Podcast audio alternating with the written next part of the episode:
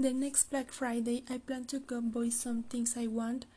For example, I want to go to the appliance store because my coffee maker broke and I love coffee in the morning.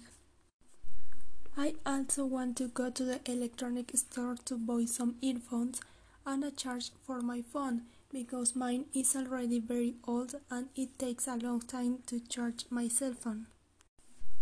I also want to buy him some toy cars for my nephew and some balls with bright colors so that I can go out to play with him in the yard or in the garden.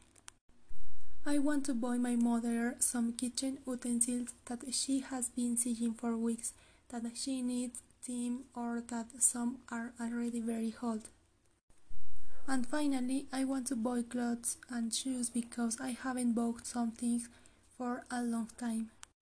I've been saving for some time and this time if I plan to buy several things, not only for myself but also for my family.